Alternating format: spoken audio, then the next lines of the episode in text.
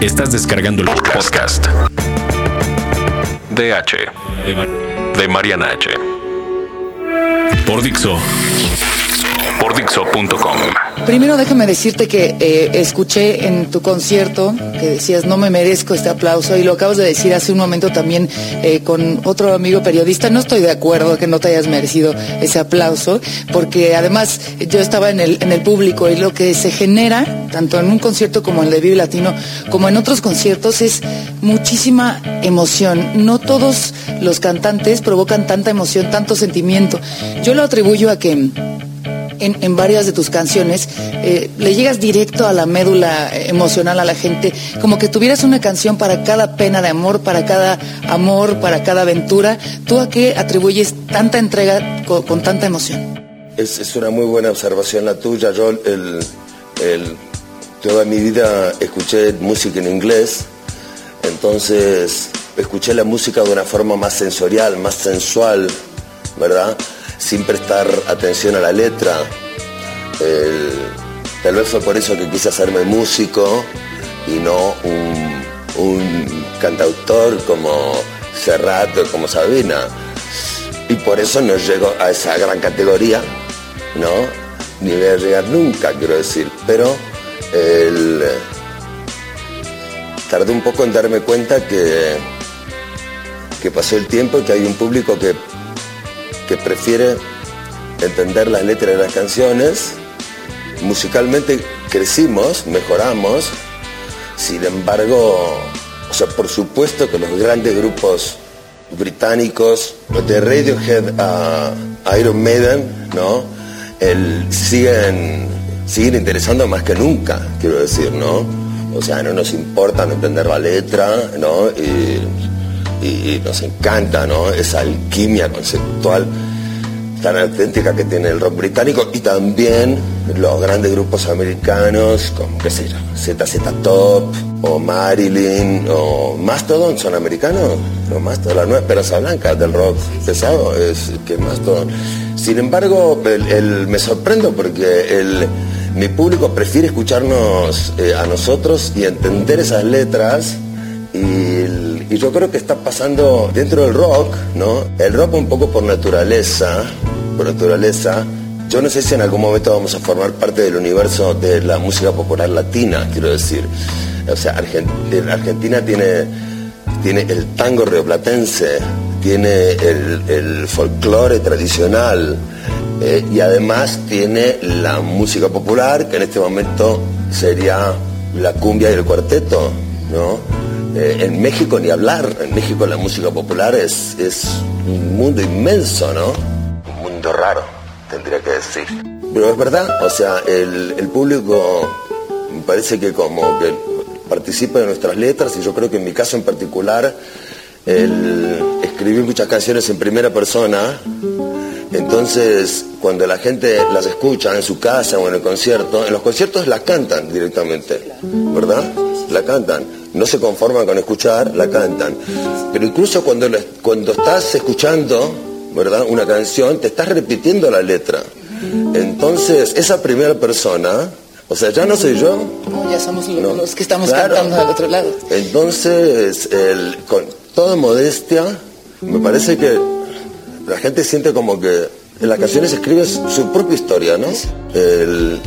como lo es el como lo es el bolero y el tango, que no son solamente penas de amor, ¿no? que tienen un rango mucho más amplio, un rango mucho más amplio. Eh, la ranchera, el mariachi, el tango, el blues, no solamente es, es, desgarrado y son penas de amor, también hay picardía, También hay picardía. Hay triunfos, pero sigo siendo el rey. Hay, hay, claro, hay orgullo, Inclusive Carlos Gardel, antes de convertirse en una figura que fue a filmar películas en Broadway y escribir ese repertorio blindado con, eh, el, letrista Alfredo Lepera, antes de él dedicaba su repertorio a temas que no son el tópico del tango de alguna manera él marca la pauta de lo que es la evocación al viejo barrio que cambió, la evocación al pasado, que ya no existe tal cual lo conocemos, ¿no?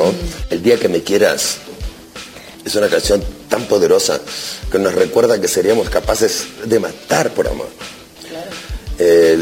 sin embargo, Gardel, antes de convertirse en, la, figura mundial que fue, escribía sobre, sobre caballos de carrera, sobre... Aquí hay muchas canciones rancheras también de caballos. Claro, sobre, sobre cabaret, ¿no? Inclusive uno de los tangos universales de... Hay que, hay que, hay que escuchar el tango mano a mano, porque es anterior a la época de Gardel y Lepera, y es de la época del que Gardel tenía el dúo con Razano. Ellos eran un dúo. Gardel estaba en dúo, como Bob Marley con los Wailers, con Peter Tosh, hasta que alguien le dijo, sos el mejor, hace carrera solista. Le pasa a cualquiera. Y el, el taco mano a mano está lleno de lunfardo, del argot porteño, ¿no? De palabras que se inventan para que solamente las entiendan aquellos que la tienen que entender. Y el tango mano a mano parece estar hablando de, es un tango muy, muy prostibulario, prostitutivo, no sé cómo sería la palabra, ¿no? Pero lleno de humanidad. Y te digo que a mí me...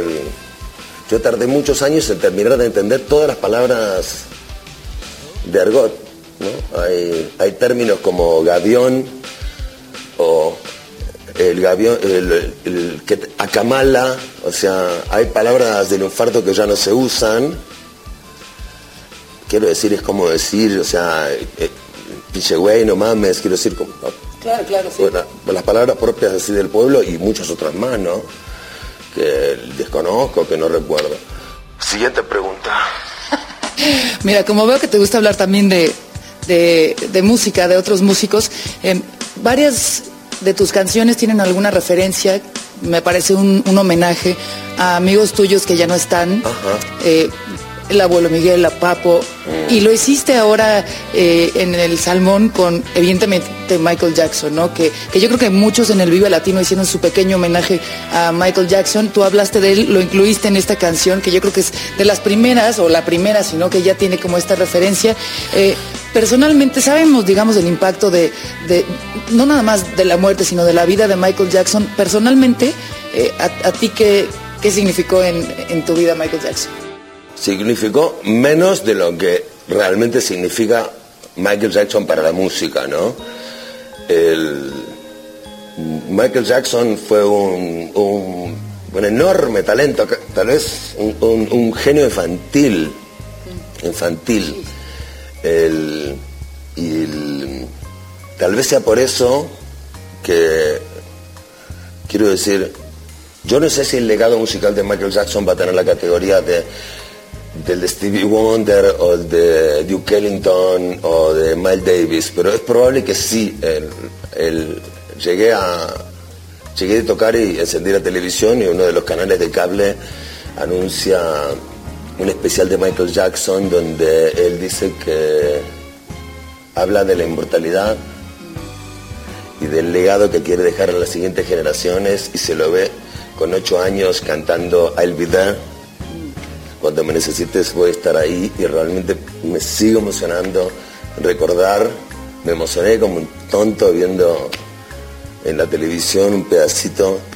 Michael Jackson fue un grandísimo músico niño y, después el Michael Jackson a final de los 70 eh, el rock estaba enfrentado como con la música disco, ¿no? O sea, quiero decir, si bien la música negra fue una de las principales inspiraciones del rock, por ejemplo, los Beatles, los Beatles y los Rolling Stones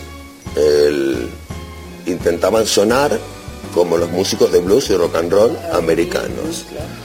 Inclusive los Rolling Stones habían visto en persona a los grandes próceres del blues en el bar, en el bar que tenía Alexis Corner. Empezaron haciendo covers. Los dos primeros discos de los Rolling Stones no tienen ninguna canción firmada por ellos, ¿no? Bueno, ahí es, ahí es donde ahí es donde aparece el, eh, Bob Dylan y, y, los hace reaccionar, ¿no? Entonces, quiero decir, hay que ser muy, o sea, el, o sea, Mick Jagger él no es una persona cualquiera, ¿no? él escuchó Bob Dylan y se, y, se encerró en una habitación y escribió Satisfaction, ¿verdad? Él fue ejemplo para los Beatles y para los Rolling Stones. Mm, ah, ¿Me puedes repetir la pregunta, por favor? No, ya hablábamos de, Michael Jackson. Tengo una última ah, pregunta porque... Lo que hizo Michael Jackson, o sea, Hubo un momento en como el rock reaccionó frente a la música disco. Sí, sí. ¿Verdad? o sea, el, mm, y sin embargo, lo que hizo Michael Jackson hizo con el primero con Off the Wall y después con Thriller inventó el pop. O sea, antes de Michael Jackson, el pop era el pop estaba en la ropa, estaba en los cuadros de Andy Warhol, estaba en la decoración, ¿no? en el furniture eso era el pop, ¿no? El, cuando yo empecé a escuchar música todo era rock. O sea, Elton John era rock. Y es, esos grupos eran rock también, no, no solamente los de rock pesado. y Michael Jackson con Thriller hizo el gran crossover, ¿no? Yo creo que el, además el impacto de la... No, no, quiero ni decir la palabra, ¿no? O sea, Michael vivió solamente 50 años y fuera de lo musical, es, Michael, o sea, es como, o sea, con mucha tristeza se fue a ese pelotón inmortal en donde están Marilyn Monroe, Elvis Presley, Lady D, Lady Diana, ¿no? Lo sentí así.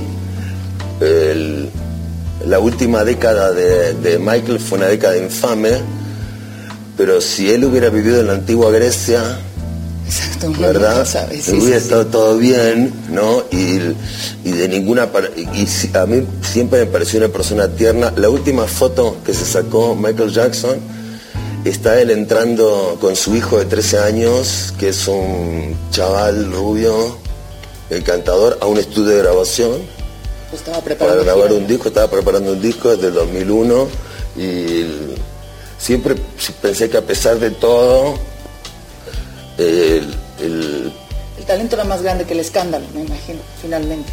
Lo que pasa es que nos interesa más el escándalo que, el talento, lo disfrutamos más, ¿no? Hay que hacer una reflexión sincera y reconocer que, la forma en que, en que vimos mm, cómo se le complicaba la vida a Michael Jackson, fue un poco amoral de, parte nuestra también. Así es. Oye, bueno, pues eh, ya se nos acabó el tiempo. Hace unos... Solo de Michael Jackson, pero... Hace unos seis meses que te entrevisté, eh, con la pregunta típica de por qué no habías venido a México, dijiste que ahora ibas a intentar venir más veces y ya lo cumpliste, por lo menos ahora que regresaste a Vive Latino y esperemos tenerte más eh, aquí en Sí, eh, eh, la verdad que cada día se me ocurre una respuesta diferente o un motivo o no hay ningún motivo o tal vez lo interesante sería hacerle esa pregunta a otras personas, ¿no? Pero lo cierto es que, quiero decir, el, bueno, tal vez pensaron que yo era muy peligroso para la cerámica de Talavera o que, o que estaba vendiendo pocos discos en comparación, en comparación con otros artistas, ¿no? O sea, antes de Internet, antes de Internet se, miraba mucho eso, ¿no? O sea, está sonando en la radio, Andresito vendió muchos discos, ¿verdad? Pero ya viste la respuesta. Mm, pero la verdad que el,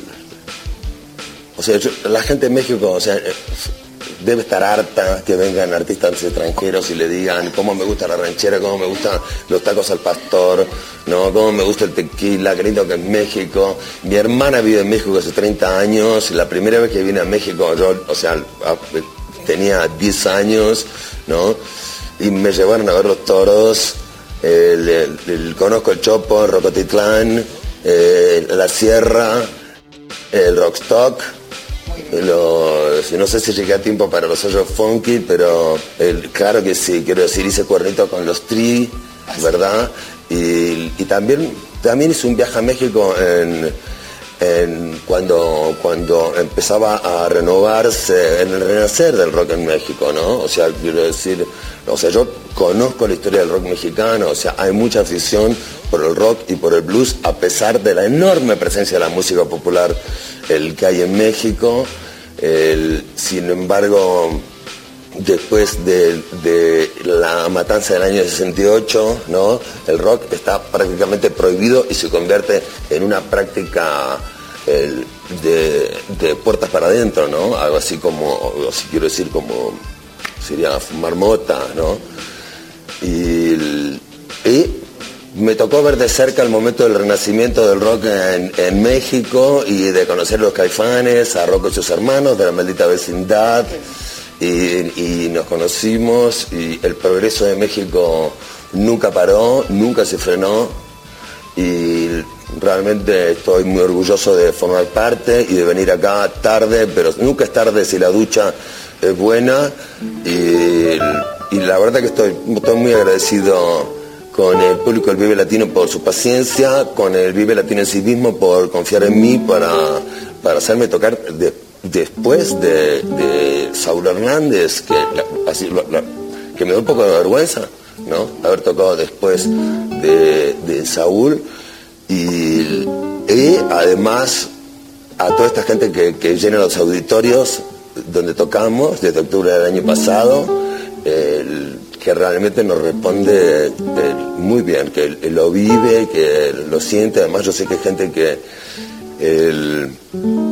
que eligió la, música que quiere escuchar como alternativa, ¿no? O sea que no es gente que está pendiente de, la repetición de, un, de una misma canción en la radio, ¿verdad? Gracias. A vos. Acabas de descargar el podcast. Podcast. DH de Mariana H. Por Dixo. Por Dixo.com.